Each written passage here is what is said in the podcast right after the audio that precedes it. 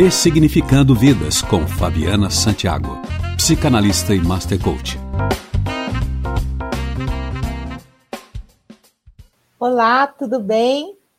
Sejam bem-vindos. Eu sou Fabiana Santiago, psicanalista clínica e master coach, e hoje eu vim aqui mais uma vez para trazer um assunto muito importante: motivação, gestão de pessoas, com um convidado especial, o Daniel de Carvalho Luz, escritor, consultor, ele é comunicador e ele veio aqui contar um pouco sobre a carreira dele, falar sobre os livros que ele já escreveu e dividir generosamente conosco a sua experiência.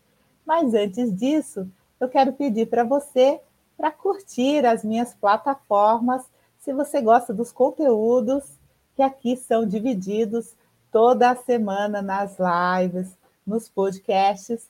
Em todas as plataformas eu tenho o mesmo endereço, arroba Fabiana Psicocoach, Instagram, LinkedIn, Facebook. Então corre lá. Se você conhece alguém que precisa saber mais sobre gestão, motivação, desenvolvimento, compartilhe esse link porque é muito especial. Vamos lá, Daniel? Muito bem, prazer estar com você, Fabi. E eu estou aqui é, com muita vontade de compartilhar um pouco da minha história, um pouco da minha experiência e daquilo que é a minha missão, que é fazer diferença positiva na vida das pessoas. Eu tenho um viés educador, né? Eu sempre disse que das muitas coisas que eu estive, né?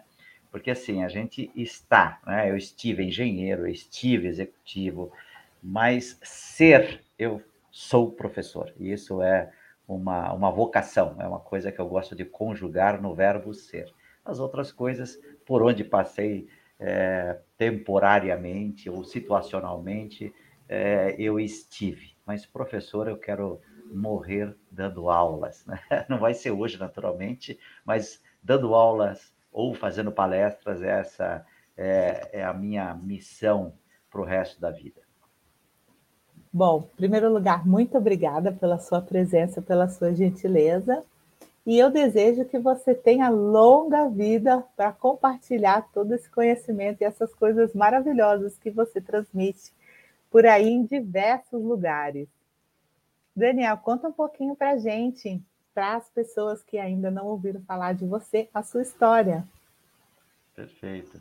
Bem, é, a minha história começa é, quando eu tinha cerca de 10 anos de idade, quando, numa aula uma professora de matemática se aproximou de mim e disse: ou coisinha difícil de aprender. Né? Então, a partir daquele momento, eu acabei pegando um, uma ojeriza, uma raiva, até que inconsciente, é, da matemática. É, mas aos 14 para 15 anos de idade, eu me deparei com um professor que depois de colocar uma expressão matemática na lousa, se aproximou de mim, colocou a mão no meu ombro, percebendo que eu estava com um caderno e branco, que eu não tive nem o trabalho de copiar.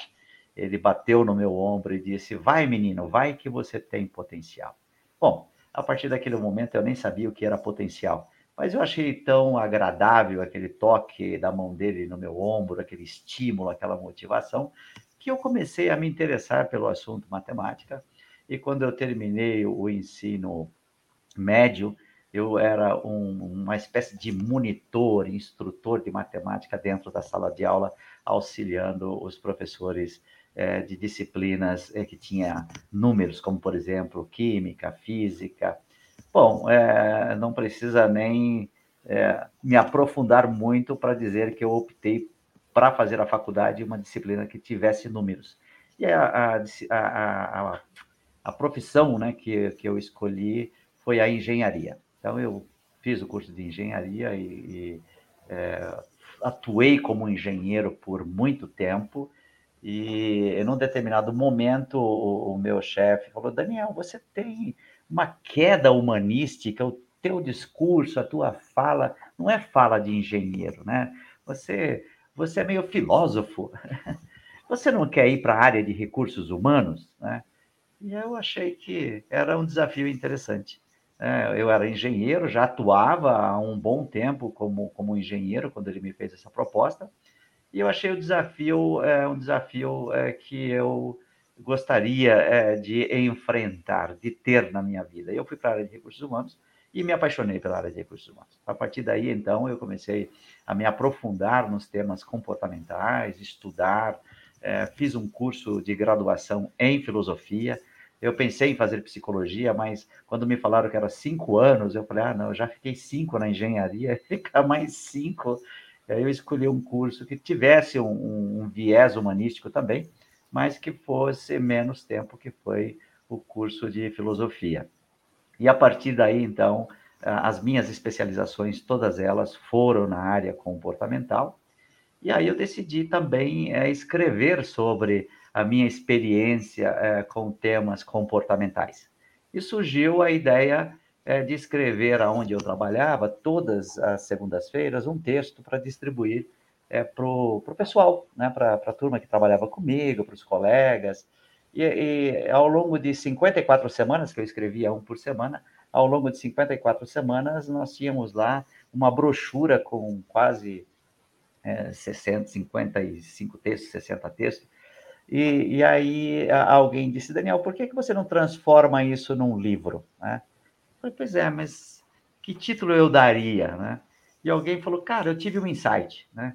E na hora que ele falou isso, eu falei, puxa, esse é o nome do livro, Insight. Né? E aí nasceu é, o, o, primeiro rascunho é, do livro Insight. Né? Foi assim que eu me tornei escritor. Né? Bom, é, depois do, do, desse rascunho, né, desse draft, tem uma história bem legal até chegar na mão do Irineu Toledo, que era, na época, um radialista da Nova Brasil, né? tem uma história interessante sobre isso. Mas, o, o, de qualquer modo, chegou até a mão dele é, é, esse, esse rascunho, e ele leu um, dos textos no programa da manhã, e parece que teve uma resposta legal. Algumas pessoas ligaram, queriam saber da onde havia sido tirado o texto. O próprio Irineu também se encantou com, com o texto, porque o texto tinha um pouco a cara do programa dele e, e uma identificação muito grande com o que ele gostava de ler, né? E aí é, nós acabamos nos encontrando e a proposta veio de eu é, escrever o livro, é, dar um tratamento editorial naquele livro, naquele rascunho, e ele é, narraria é, os textos, né? E aí nasceu o, o primeiro, é, aqui no Brasil foi o, o, primeiro audiobook mesmo, né? Não tinha até então um, um livro digital, né? Isso há, há 20 anos atrás. Então nasceu o primeiro livro digital, narrado pelo Irineu Toledo, e em quatro ou cinco semanas a gente já tinha vendido 200 mil cópias do, do, do livro, né, com a, com a narração. E hoje, é, eu acho que já passou de um milhão de cópias, a gente perdeu a conta, a quantidade de livros e, e CDs né, que foram vendidos e que fez a diferença na vida de muita gente. Até hoje a gente encontra é, leitores ouvintes e que contam histórias fantásticas da diferença é, que o livro fez na vida deles. Isso me enche de orgulho e mais, me faz mais consciente que a, aquela missão que eu tinha definido que era fazer diferença na vida das pessoas, ela estava se consolidando, né? E mais adiante eu decidi enveredar pelo caminho é, acadêmico, de ser professor mesmo, de dar aulas, embora eu tivesse uma carreira executiva, né, como tenho até hoje, uma carreira executiva, mas eu achei que eh, a, a, minha missão mesmo era ser professor. Então, eu carreguei junto por muito tempo as duas carreiras. Uma carreira que era a carreira que me remunerava bem, que era a carreira executiva, e a outra carreira que não me remunerava bem, mas que me dava prazer, né, que era a de professor. Coisa que eu faço até hoje.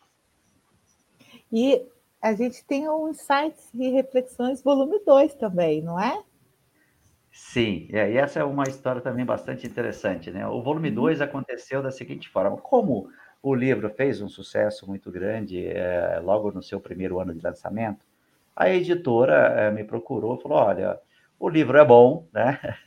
É, uhum. encontrou aí um público é, bastante interessado, né? E, e você não quer dar continuidade e escrever mais alguns textos, aí nasceu o livro 2. Eu continuei, claro, com o mesmo espírito é, de, de, ler histórias, é, buscar histórias, estudar histórias de, de personalidade é, da, da, da, da humanidade, né? de diversos períodos da humanidade, e fui reunindo até ter mais uma quantidade de histórias, 60 ou 70 histórias, e a gente fez o, o, o Insight 2. Agora, o Insight 2 tem uma história muito bonita, porque até então a gente não, não tinha feito um lançamento do, do livro 1. O livro 1 a gente não lançou, a gente simplesmente é, escreveu, é, é colocou à venda, e, e, mas no livro 2 a gente queria fazer um lançamento, né? e, um, um evento. Né? E aí nós fomos, na época, bastante ousados, porque a gente procurou uma casa de shows é, na, em São Paulo, é, que era o Tom Brasil, era uma casa que cabia 3 mil pessoas, e a gente falou, vamos fazer o um lançamento aqui, né? Mas será que a gente consegue trazer 3 mil pessoas? É, e, e, aí foi um lançamento para 3 mil pessoas né, no, Sim, no Tom Brasil.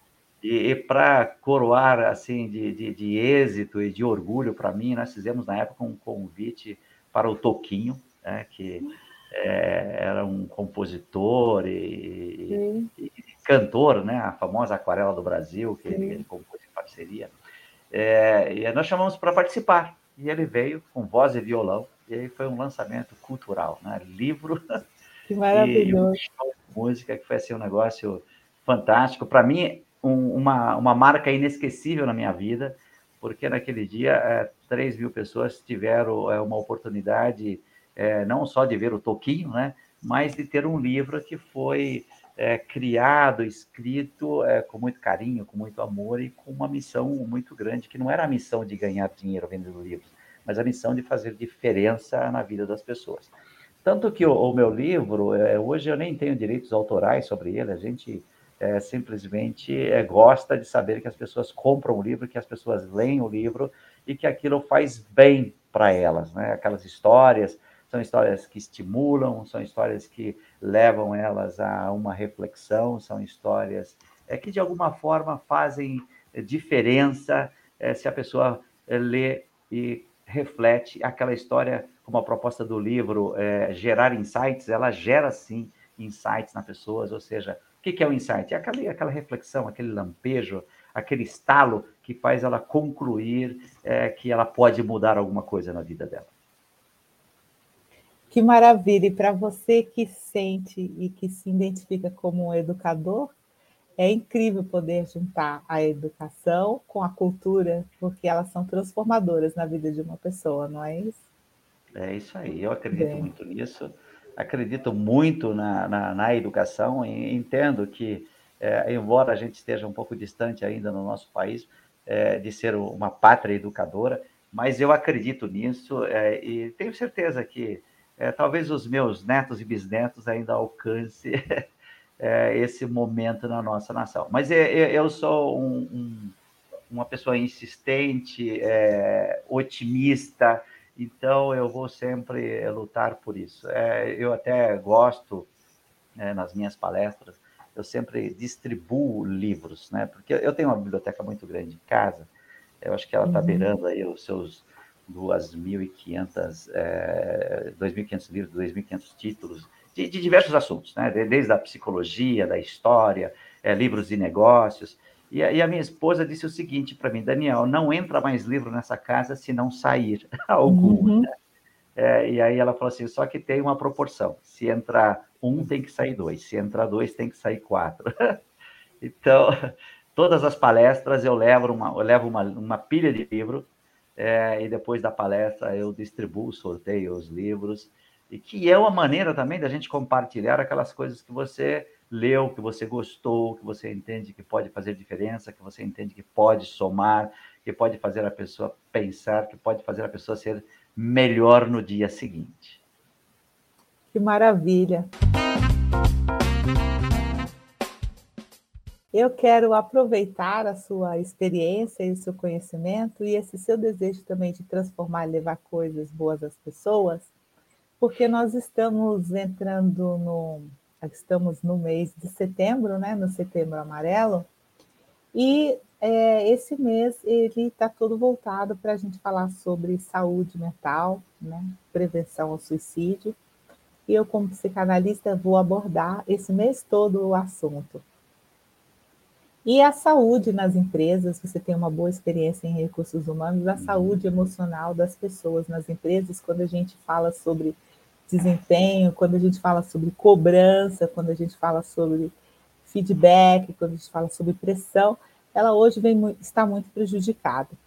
E eu acompanho você, eu já ouvi você muitas vezes, né? ouvi você e o Irineu conversando muitas vezes também, e eu gostaria que você compartilhasse um pouco dos seus pensamentos a respeito aqui com a gente.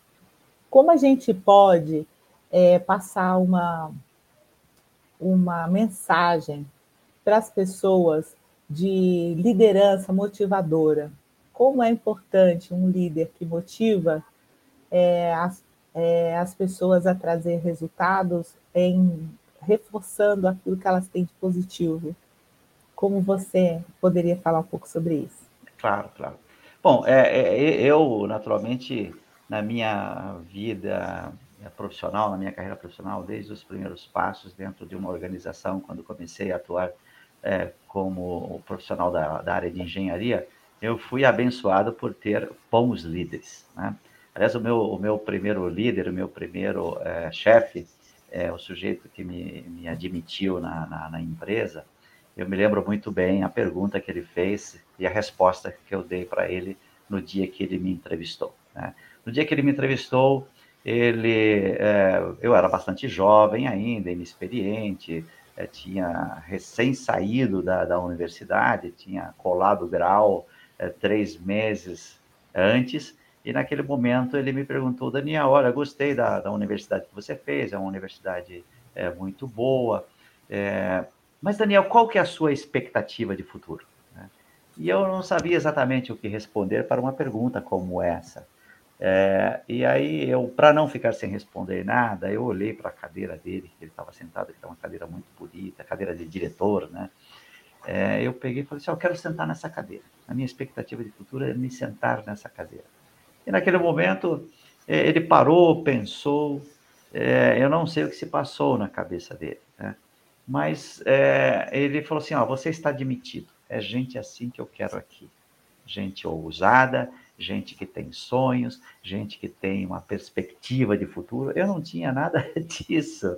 Mas aprendi a primeira coisa, né, que se a gente quiser ir a algum lugar, se a gente quiser alcançar alguma coisa, é bom a gente ter é, em mente quais são as nossas expectativas de futuro. Isso tem que estar a todo momento com a gente. Bom, e pelo fato de eu ter sido ousado, é, eu acabei é, entrando naquela organização, organização que eu fiquei trabalhando por quase 20 anos, entrei como engenheiro, saí como diretor. E passado algum tempo, aquele chefe me chamou na sala dele, já estava há quase um ano lá, ele me chamou e disse: Bom, Daniel, é, você ainda quer se sentar nessa cadeira? E eu disse: Claro, chefe, claro que eu quero. E ele fez uma pergunta para mim. Ele falou assim: e o que é que você está fazendo para se sentar nessa cadeira? Né? E aí eu não tive resposta, né? não sabia assim, o que é que era necessário. Né? E aí ele me perguntou: você sabe quantos livros eu leio por mês? É, e atrás dele tinha uma estante de livros que ia do, do rodapé até o teto. Né? É, ele falou assim: você sabe quantos idiomas eu falo? Você sabe é, em, em que tema da engenharia eu me destaco aqui dentro? Eu não sabia nada disso. Né? E aí ele muito pacientemente ele falou, olha, se você quiser se sentar aqui, você precisa fazer alguma coisa. E ele foi a primeira pessoa que me, me norteou, que me deu o caminho, que me indicou quais livros que eu deveria ler. E foi por aí, e foi nesse momento que eu me apaixonei é, pela leitura. É, ele, ele me orientou que tipo de segunda língua eu deveria ter. É, e foi me dando orientação, foi um verdadeiro mentor. Né? Então, a pergunta que você fez pode ser respondida com esse aprendizado que eu tive. É, o que, que é ser um bom chefe? O que, que é ser um líder motivador? É aquele líder é, que ensina, que dá exemplo, que cuida dos seus subordinados e que no momento é, necessário, adequado e oportuno, ele também disciplina um líder que dá feedback, é um líder é, que de alguma forma ele te orienta, né? É, então ele deixa é, de ser é, um chefe e passa a ser uma pessoa que exerce uma influência muito grande na sua vida. E, e o Flávio é esse diretor que, que me transformou no seu sucessor, fez exatamente isso. E, e eu procurei repetir exatamente isso na vida das pessoas que trabalharam comigo. Né? Eu tenho hoje um, um, um, colega, virou um amigo, né? um grande amigo, que entrou na empresa quando ele era estagiário, e aí eu pensei, eu vou fazer com ele a mesma coisa que o Flávio fez comigo. Né? Então, fui ensinando, fui orientando, e hoje nós somos companheiros de sala de aula. Né? Ele dá aula na, na, no Centro Paula Souza, é um, um professor, doutor, é, aula na Fundação Getúlio Vargas, né? e, e, eu me sinto orgulhoso de ter é, participado da vida dele também, né? como o Flávio fez na minha vida. Então, é, resumindo, o líder para mim é esse sujeito que tem é, essa, essa missão é, de transformar as pessoas, de de orientar as pessoas, de cuidar das pessoas, de fazer diferença na vida das pessoas e de encaminhar as pessoas para que elas sejam tão bem-sucedidas como ele foi. Daniel, quantos anos você tinha nessa, nesse evento? É, quando aconteceu isso, eu acho que eu tinha 26 anos, 26 para 27 anos. Né? Foi, é, eu entrei na, na faculdade um pouquinho mais tarde que a maioria dos jovens, porque eu tive que fazer é, sete vestibulares. Eu entrei na faculdade no sétimo vestibular. Né? Tem uma história muito, muito interessante sobre isso, porque e como eu não tinha condições de pagar uma faculdade, eu tinha que fazer a faculdade pública, né?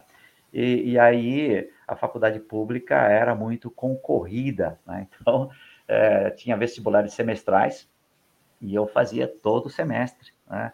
E aí consegui, no, no, no, sétimo vestibular, entrar. Então, foram três anos e meio fazendo vestibular, né? A gente normalmente é, termina o, o, ensino médio, é, na época não se chamava ensino médio, chamava-se colegial, é, a gente terminava o colegial com 18 anos de idade, 18 para 19 anos de idade, né? Então, a maioria das pessoas com 20 anos já está na faculdade, né? Eu demorei um pouquinho mais, né? eu terminei com 18, eu só fui entrar na faculdade depois dos 20 anos de idade, e aí acabei me formando com 26. Então, foi, é, a conta que eu faço aí, esse episódio aconteceu é, do Flávio, aconteceu quando eu tinha é, por volta de, de 27 anos. Uhum. E aí, com, eu, eu, fui, nessa empresa, eu fui o executivo mais jovem, né? É, a ter cargo gerencial, porque não, era uma multinacional alemã, e na multinacional alemã, Normalmente, a, os executivos chegam a esse estágio com 43 anos de idade. Eu, eu com menos de, de, de 35 anos de idade, já era um executivo, né? Então, tive uma carreira que foi acelerada justamente por ter tido é, uma pessoa que foi, é, hoje eu posso dizer, foi o meu guru. E até hoje é, viu? Porque o Flávio hoje está tá velhinho, mas está numa, numa, numa lucidez, numa sobriedade muito grande eu, eu, tenho um carinho muito grande por ele, vez por outra a gente se encontra para tomar um vinho juntos, né? e aí nós nos lembramos é, desses esses episódios aí que, que fez uma tremenda diferença, não só na, na, minha vida, mas na vida dele também, porque ele teve a oportunidade de fazer diferença é, na vida de alguém. Né? Pois é. Olha que interessante. Com 26, 27 anos mais ou menos, você contou aqui para gente que você se tornou um apaixonado pela leitura. Eu queria chamar atenção para isso, porque é, as pessoas falam que é, criar o hábito da leitura é uma coisa muito difícil. Né? E você começou falando aqui sobre a educação, sobre ser um educador, a gente falou sobre educação transformadora, sobre a cultura. Então, olha como a mudança do mindset pode acontecer em qualquer tempo. A gente pode mudar a qualquer tempo a nossa forma de ver as coisas, de ver a vida, de mudar o hábito. Nós, seres humanos, somos seres de hábitos. E você criou, se apaixonou pela leitura com 26, 27 anos, segundo você contou. Isso que eu quis entender qual era a sua idade, porque eu achei super incrível isso. As é. pessoas é. às vezes se limitam, elas se prendem a detalhes, elas se limitam é, por crenças que elas têm a respeito de si próprias e deixam de aproveitar oportunidades que aparecem frente a elas, né? É. Todos nós temos alguém que dá para a gente esse gás e a gente tem que se dar essa oportunidade também, não é, Daniel? Claro. Não, a gente adota as nossas referências, os nossos heróis, né? É, o engraçado de tudo, eu, eu já, já falei muito sobre essa questão é, de, de, gostar, de ler. É, já até uma, uma, outra ocasião, alguém me entrevistou para falar só sobre o hábito da leitura, né? E, e o interessante é que as pessoas que dizem que é, não gostam de ler, são aquelas que nunca leram sequer um livro, né? Precisa, precisa uhum. experimentar, né? É claro, uhum. você não, não vai, é, se não tem o hábito de ler, se nunca leu um livro, não vai começar lendo um livro da literatura clássica, um livro é, difícil de ler, um livro um pouco mais denso, um pouco mais pesado, mas a gente pode iniciar lendo é, livros mais leves, né? Eu sempre sugiro às pessoas, olha, quer ler um livro leve? Leia o meu livro. O meu livro, por uhum. exemplo, é um livro leve, é um livro de histórias curtas, né? Você pode iniciar por qualquer história, você pode abrir no meio do livro e iniciar por aquela história, não precisa de ler de, de capa contra capa, né? Uhum. E é uma maneira da gente é, adquirir o hábito da leitura lendo livros fáceis de ler, livros agradáveis de ler, né? E depois você vai, naturalmente, é, evoluindo e lendo livros é, um pouco mais consistente, é, livros que muitas vezes faz você pensar, refletir, né? mas a gente tem que iniciar. Se a gente não inicia é, lendo pelo menos um livro, você nunca vai adquirir esse hábito. Né? É, eu, eu, hoje estou na faixa aí de, de ler quatro, cinco livros por semana, mas tem, tem gente que não lê quatro, cinco livros por ano, né? Então eu aconselho, olha, se você lê um livro por mês, apenas um livro por mês, é, ao longo de um ano, você leu 12 livros. Né? Uhum. Se você leu 12 livros, você já está muito acima da média dos brasileiros, né? de uma maneira uhum. geral. Né? Então, é, faça um esforço. É, se não consegue ler um livro por mês, leia um livro a cada dois meses. Isso dá seis livros por ano. Né? Mas a gente tem que fazer esse esforço. Né? Eu adoro passear em livraria, estou muito Sim. atento a tudo que é lançado. Né? E, às vezes eu leio quatro ou cinco livros simultaneamente, e quando me perguntam o que você está lendo, cara, eu não sei, eu não lembro o título, mas eu sei que eu estou lendo. Né? Então, Nossa, isso é... acontece comigo também. Ah, faz uma bagunça, às vezes eu misturo um pouco de um livro no outro, porque é. leio mais de um livro ao mesmo tempo. É legal isso, né? Também, eu acho que treina a nossa mente. Aí é, eu penso, eu, não, eu... isso aqui é do livro fulano, deixa eu voltar é. um pouquinho. E tem um é. fenômeno é. interessante, porque a gente lê o mesmo livro em diversas situações da nossa vida, e ele é um livro completamente diferente, né? Ele nunca é, é o mesmo livro. É, e aí que é o, o, interessante, é isso que eu chamo de o, o insight, né? O insight é uhum. exatamente uhum. isso, né? É você é, leu hoje gerou algumas ideias, gerou algum tipo de interpretação, é, o contexto em que você está lendo, o que está acontecendo no seu entorno, faz você ter interpretações diferentes. Né? Essas interpretações uhum. diferentes, essas conclusões, essas sacadas que a gente tem, isso é o, o insight. Né? É, eu também tenho esse hábito de, de repassar o livro. Eu não leio o livro, naturalmente, uma segunda vez da mesma maneira que eu li a primeira. Né? A primeira a gente lê um ah. pouco mais atento, mais aprofundado. Mas a segunda vez, a gente vai só naquelas partes que a gente grifou. Né? Então, eu tenho esse hábito é, de ler é, com a caneta na mão. Dificilmente, aliás, para mim, se eu não estiver com a caneta na mão, eu não estou completo na leitura. Então, sempre leio com a caneta na mão, porque eu gosto de grifar.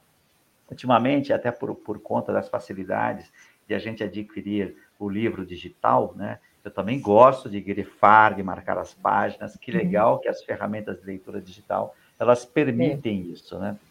E aí quando eu vou repassar uma segunda ou uma terceira vez, eu geralmente vou nas partes que eu grifei, Sim. porque chamou a atenção, né? Sim. Então eu nunca leio naturalmente como eu li da primeira vez.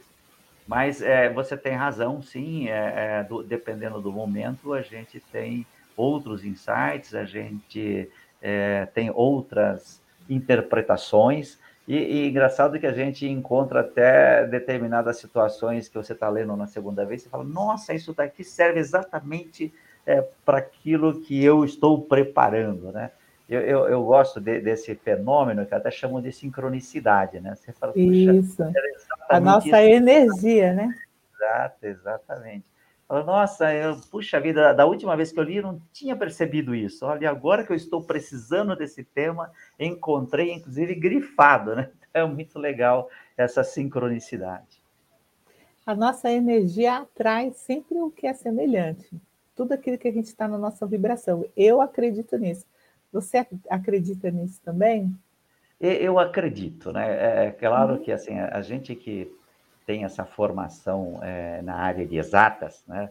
É, é nós somos mais céticos, né? Uhum. Você é, é, muito matemático. Mas quando você começa a pensar que vibração também é, matemática, né? Uhum. Então você fala, começa a fazer sentido. E eu já uhum. vivenciei tanta experiência nesse sentido que não uhum. dá para eu não acreditar, né? Uhum. Não dá para eu não dizer, puxa, é, isso daí foi uma mera coincidência. Né? Eu, eu até já escrevi sobre isso, né? Que não existe coincidências, né? É todo um, um plano muito bem engendrado, né?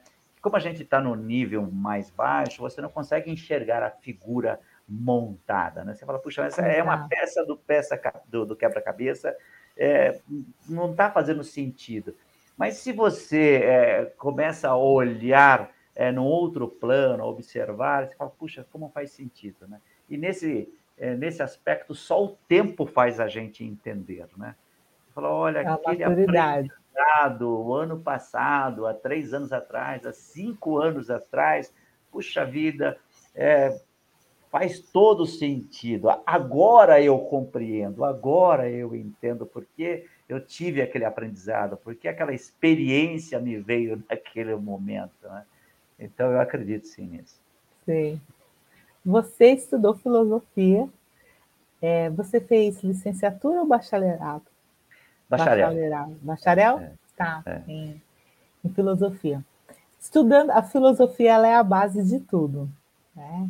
Todas, todas as ciências, todos os estudos, eles têm por base a filosofia. É, tendo por premissa é, esse conhecimento filosófico, é, como você entende a essência humana nossa, que está caminhando hoje para um entendimento de um conhecimento? Nós estamos na era do conhecimento. E essa evolução humana, né, nós já saímos da era industrial, evoluímos muito. E hoje, por estarmos nessa era do conhecimento, você até falou das facilidades digitais e tudo, isso tem trazido um conflito muito grande no ser humano. Esse bombardeio de informações, é, excesso de até informações desencontradas. Como que você entende que isso tem impactado na saúde emocional e na vida das pessoas? Bem, é, é, é, esse é um dos temas que eu, eu, tenho refletido bastante, tenho tido oportunidade de conversar com outros colegas é, que comungam da, da, da, mesma preocupação, né? E, e, a gente tem, tem falado o seguinte, né? Que o, o ser humano, ele é, ele é linear, né? E a ciência, ela está sendo exponencial. Então, é, a ciência e, e o ser humano não estão caminhando na mesma velocidade. Né? A gente, a nossa capacidade de aprender, de assimilar novos conceitos, ela é linear. Né? E a, a quantidade de informações que nós temos hoje, ela está num nível exponencial, aonde a cada dia que passa esse gap fica maior. Uhum. E essa angústia por não conseguir acompanhar, né, por ficar cada vez mais distante de tudo aquilo que está disponível para a gente, ela gera, assim, é, uma frustração muito grande. Né? É, o problema todo também é que, nos ambientes de trabalho, a demanda por conhecimento, para você conseguir gerenciar é, tantas variáveis desse mundo que a gente tem costumado chamar de o mundo VUCA, né? volátil, incerto, complexo e ambíguo, é, é, é, é a, as demandas por conhecimento também nos, nos causa essa frustração. Então, claro, a gente acaba adoecendo, né? É, ou pelo menos ficando com uma predisposição maior para essas doenças é, emocionais, como, por exemplo, o burnout, né? É, e tantas outras, e tantas outras patologias é, que ela advém da quantidade é, de pressão que a gente recebe, da demanda que a gente tem por entrega, é, de ser muito mais ágil, de ser muito mais rápido, e a gente tem as nossas limitações, né? Por mais uhum. é, esforço e empenho que a gente faça no sentido de querer acompanhar, nem sempre dá. É, o que, que eu tenho feito para isso? Eu, eu, também tenho essa sede de conhecimento, essa coisa de querer é, transitar em todas as áreas do conhecimento, mas a gente percebe que não dá para fazer isso. Então é melhor a gente escolher algumas áreas onde você possa se sentir confortável e aquilo te completar. Uhum. Não dá para falar uhum. sobre todos os assuntos. Então, algumas vezes até nas entrevistas que eu faço, alguém me pergunta alguma coisa fala, olha, me desculpe, mas esse assunto foi um dos assuntos que eu é, não escolhi para fazer parte uhum. do, do, meu escopo de interesse, porque se a gente colocar tudo isso, é, a gente não consegue é, nem sequer se aprofundar, fica muito na superfície. E aí, uhum. com o meu perfil, é perfil de professor, a gente não gosta é, de muita superficialidade, a gente gosta de um pouquinho mais de, de uhum. profundidade, né? Eu estou lendo um livro que chama No Limite do Estresse, é da Roberta Caruso. Você já ouviu falar desse já, livro? Já. Sobre o, sobre o burnout, né? E ela fala que só quem tem burnout, quem chega né, a, a tragédia do burnout, sabe o desamparo que ele causa. É, por conta é, da interpretação errônea que as pessoas têm sobre as sensações é, que a pessoa, de quem sofre com burnout, porque ele tem reações físicas, reações emocionais, e a pessoa que era um workaholic, ele se torna uma pessoa paralisada, ele sai de, do, dos picos, né, de pico, ele vai para picos inversos, e aí essa pessoa se sente desamparada.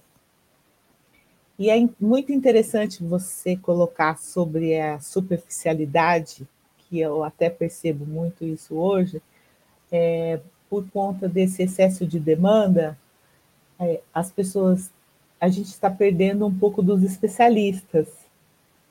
A gente tinha, há décadas passadas, pessoas muito aprofundadas e especialistas em determinados assuntos.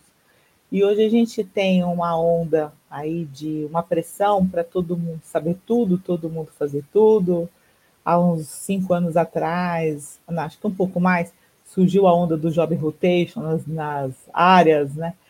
todo mundo faz tudo para todo mundo saber tudo. E isso tem pressionado muitas pessoas, tem adoecido as pessoas. É... E agora eu vejo uma virada pós-pandemia das empresas e dos recursos humanos para tentar sanar isso. Até é, com esse movimento de trazer os profissionais mais sêniores, essa fala de etarismo para o mercado. Como você enxerga isso? Bom, eu, eu, enxergo primeiro de maneira muito positiva. Né?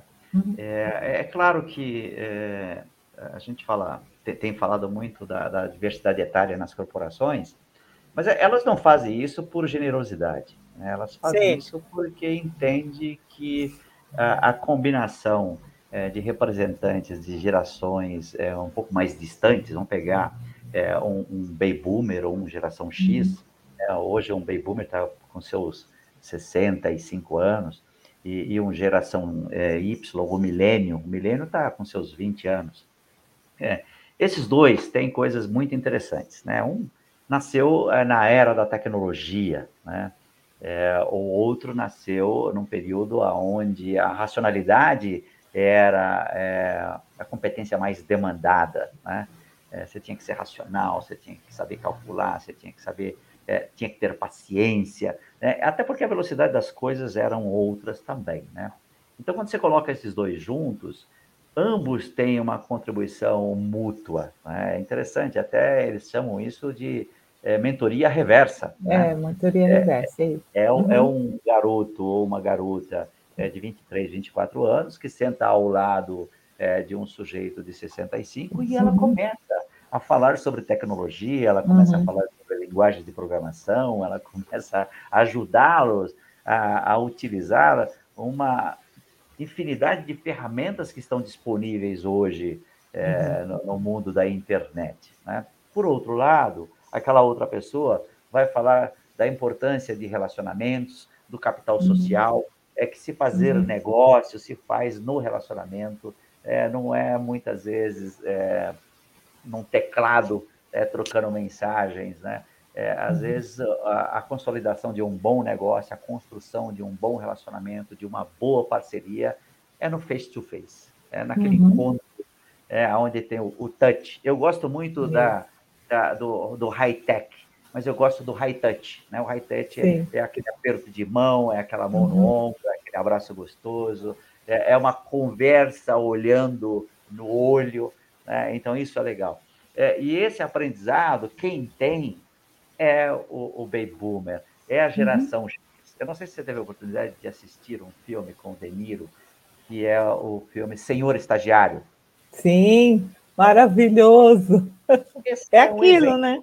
É, é aquilo, é um exatamente aquilo. É, de onde o jovem aprende com o mais velho e o mais velho uhum. aprende com o jovem, né? Ali foi Sim. um caso é, de uma mentoria, é, uma troca, né, de mentoria reversa, é, eu, eu, gosto muito daquele aquele filme, é, um, é, é uma lição interessante quando a uhum. gente fala é, de criar sinergia numa organização, privilegiando uhum. o relacionamento dos mais jovens e, e dos mais velhos, né? Claro que cada um tem a sua velocidade, cada um uhum. tem as suas competências, mas é, é, essa, esse caldo cultural ele é legal, ele é bom, né? Uhum. Essa, essa, esse etarismo ele é, é legal. Aliás, a, a inclusão ela é válida para tudo, não é só na questão etária, não, mas tem outras formas da gente enriquecer é, a vivência, é, crescer como pessoa, é, sendo um adepto, um defensor e um praticante da, da, da inclusão. É o respeito, né? Eu enxergo também como uma necessidade que a gente tem, até vou falar sobre o nosso país que isso não era uma cultura nossa. Se a gente olhar países orientais, por exemplo, o jovem tem um respeito muito grande pela sabedoria do mais velho. Ah, os mais velhos, eu sou descendente de libaneses. Então, na nossa cultura, por exemplo, na cultura libanesa, você vai pedir conselho para o mais velho antes de você fazer qualquer coisa na sua vida. Qualquer negócio, qualquer relação, qualquer a palavra, a experiência do outro é muito válida. Uma pessoa mais velha é uma pessoa muito valorosa. E acho que aqui é, isso está começando a ser visto agora. É, isso não era uma cultura nossa. Não há, não a pessoa passar até pouco tempo, ela era um ser passava a ser descartável, né? Olha, você não serve mais pelo menos no mercado de trabalho, você fez 50. Ah, você não serve mais. Não, fulano já tem 50 anos. Era, né? Não, fulano já fez 55 anos. Então, né? Isso mudou, está mudando. Por uma demanda até do capitalismo, na verdade, uma demanda americana que vem para cá, né? E, e do capitalismo mesmo. Mas eu acho que a gente ganha como sociedade no sentido do que se refere a respeito, a valores, a a construção mesmo de indivíduos, não só de empresas. Você percebe isso também? É, percebo e até, de uma certa forma, é, um período da minha vida eu, tive essa dificuldade, né? porque quando eu era jovem, eu achava que é, o, o, sujeito com 45 anos ou 50 anos, ele já era velho, né? Hoje, para mim, o velho é o cara 15 anos mais velho que eu. É, ele é velho. É, e quando eu tiver 75, provavelmente o velho vai ser o de 90, né? E quando eu tiver Sim, 90, tá. o velho vai ter o, o cento e pouco. Mas é, é, eu, eu, me lembro em determinados momentos na minha carreira, não tinha essa maturidade, e também não vivíamos essa, esse momento social, onde a gente estabelecia, inclusive, a idade. Olha, é, eu preciso de um técnico, de um engenheiro, de um administrador, é, até 45 anos de idade. A gente uhum, definia é. isso e colocava, inclusive, é, na, na, na, no formulário de no requisição perfil. do uhum. profissional. Né? Uhum. É, e hoje, é, hoje, inclusive, por lei, isso não é permitido. Né?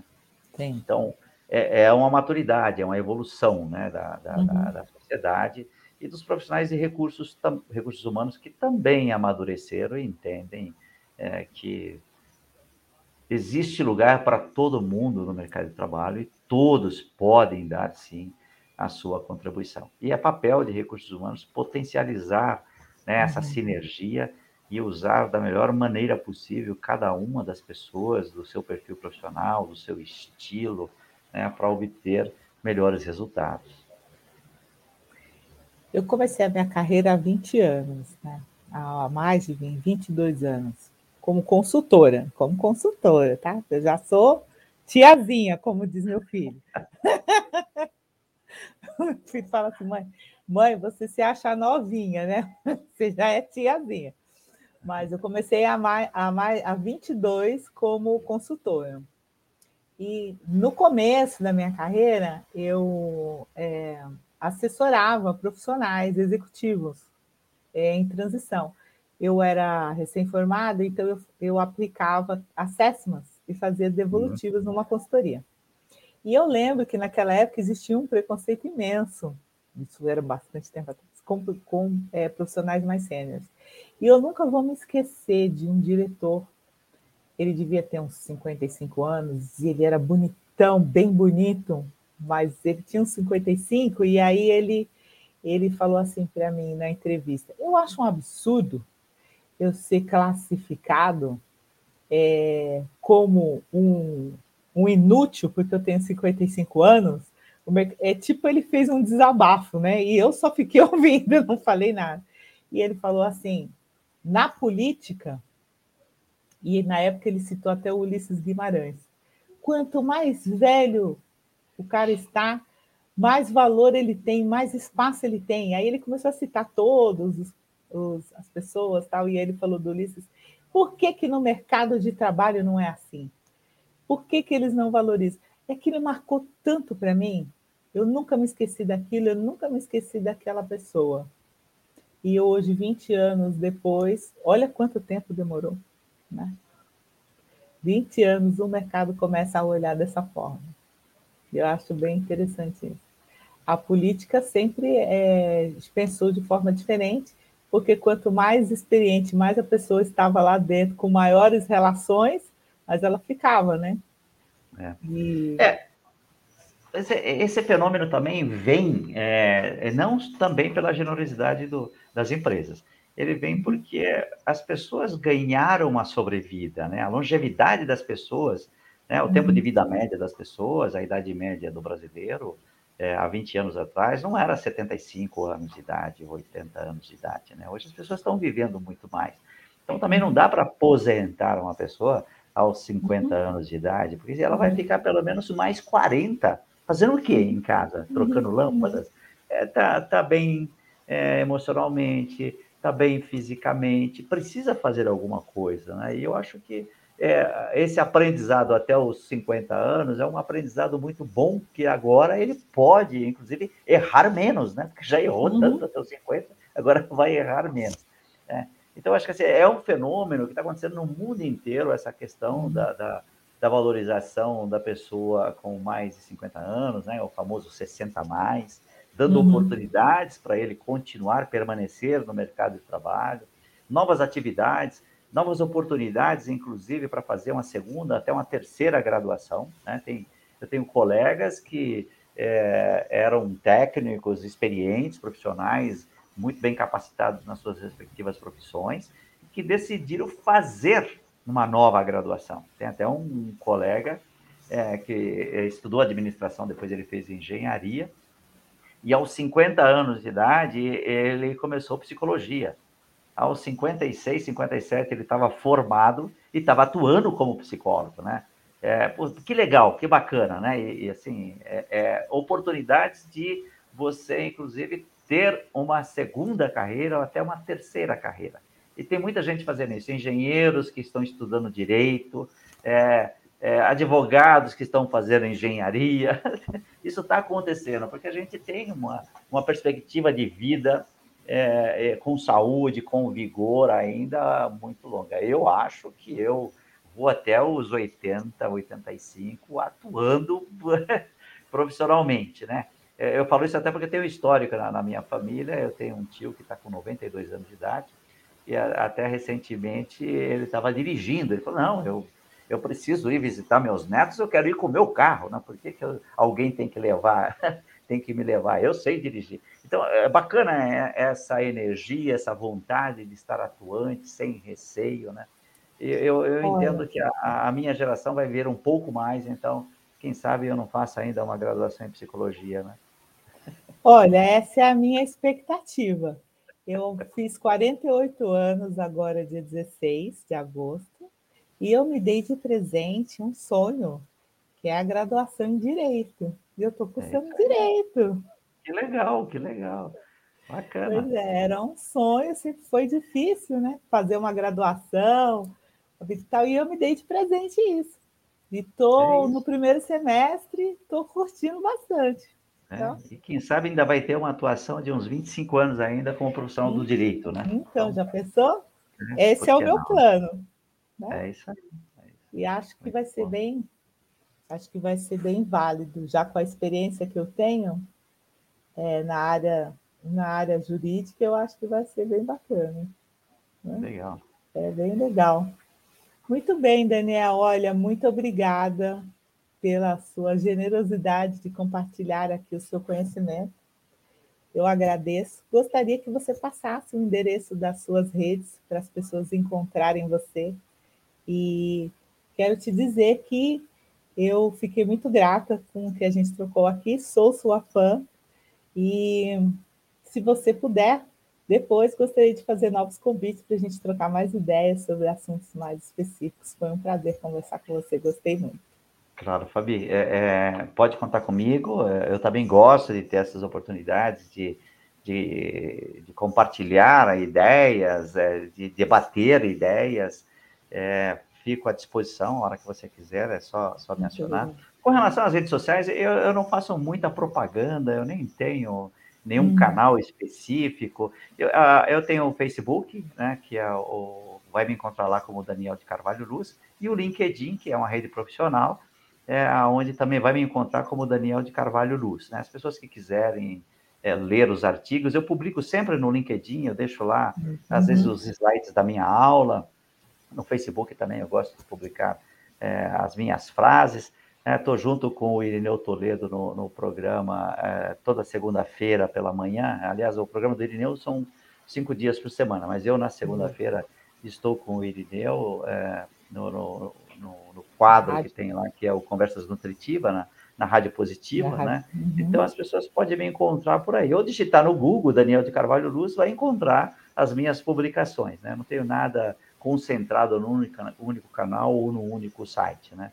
É, as coisas estão espalhadas por aí, é, até porque é, é não faço isso, escrevo com, com intuito é, comercial, né? É uma coisa de, uhum. ó, vamos jogando na internet, está aí é, quem precisar vai digitar no Google algum tema e se o tema for pertinente aos que eu compartilho, ele vai, vai se encontrar comigo lá.